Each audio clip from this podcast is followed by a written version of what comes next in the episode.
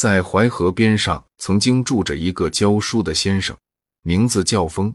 他的妻子在生产时难产死去了，因为害怕再娶回的女子会对儿子不好，加上教书的收入并不丰厚，风一直就没再娶，自己带着儿子过活。他的儿子名叫相，因为没有母爱，父亲教书又无暇照管，所以他非常顽皮。父亲可怜相没有娘亲。大事小事都依着他，更是舍不得打骂。项羽是变得好吃懒做又自私。有一年的深秋，风在回家的路上发现一条在寒风中蜷曲成一团、不停发抖的小花蛇，样子十分可怜。风同情这条没爹娘疼的小花蛇，于是小心的将蛇捧起来，放入绣笼中给它取暖。后来干脆带回了家。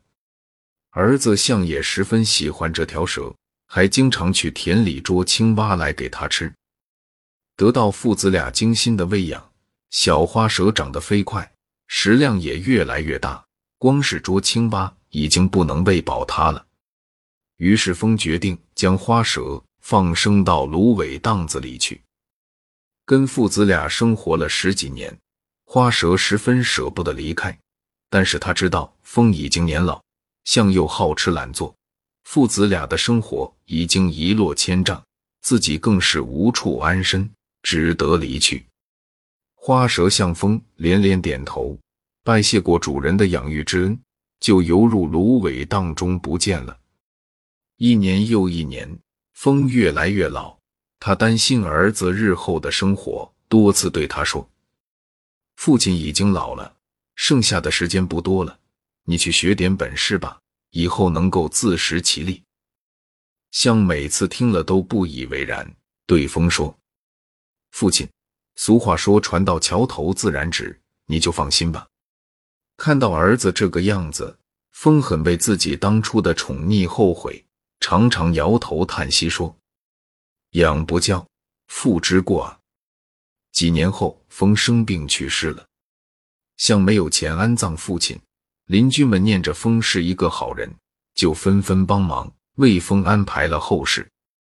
像变成了孤零零的一个人，他一直不学无术，又好吃懒做，很快就发现生活变得越发艰难起来。为了活下去，他开始变卖家产，稍微值点钱的东西慢慢都被他卖光了。日子一天不如一天，常常是吃了上顿没下顿。眼看冬天要到了。像连件棉衣都没有，他哆哆嗦嗦的蜷在被窝里，家里又没有食物，像难过得在被窝里大哭，一边哭一边埋怨父亲留下的家产怎么那么少。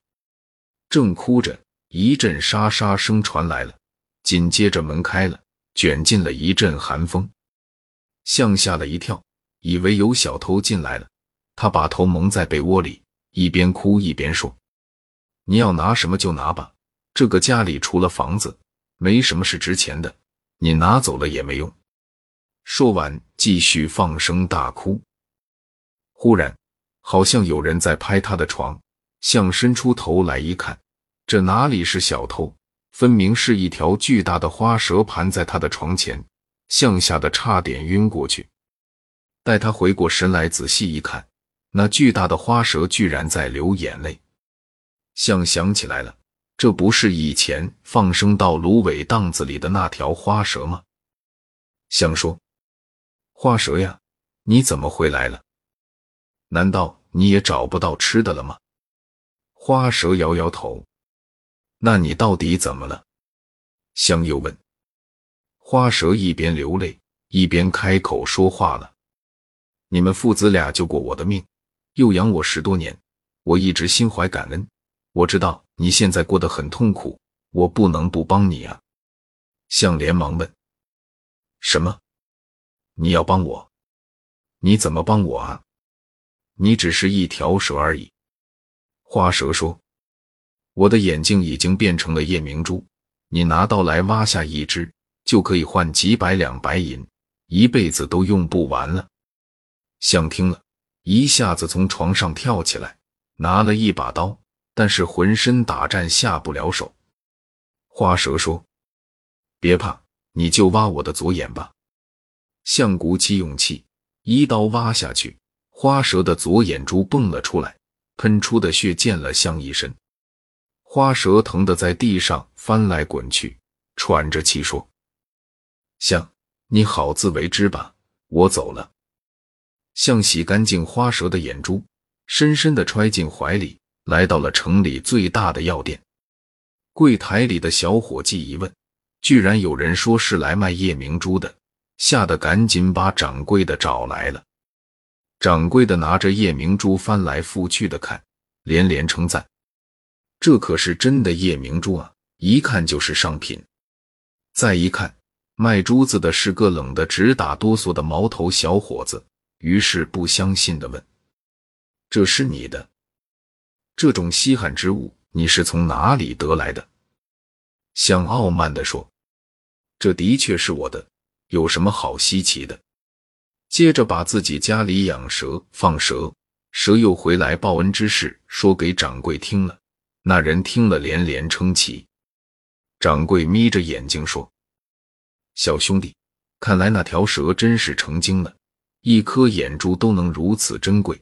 要是取来它的蛇胆，那不就是价值连城了？”向没好气地说：“这可不行，取了蛇胆。”蛇不就没命了吗？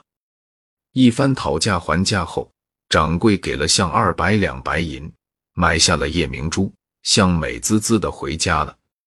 象有了钱，又开始挥霍起来，天天出入赌场、妓院和酒馆，人人都知道象出手阔绰，一见到他就眉开眼笑。像经常嘲笑自己的老爹疯，傻里傻气的辛苦了一辈子，什么福也没享过。好日子总是过得飞快，一晃几年一过，像的钱越来越少，无法大手大脚的花钱了。像很是怀念花天酒地的日子，于是想起了药店掌柜曾经说过的事情：如果有价值连城的蛇胆，不就又能潇洒的过日子了吗？有一天，象喝醉了，一摇一晃向芦苇荡走去，想要去找花蛇。可是芦苇荡那么大，花蛇在哪里呢？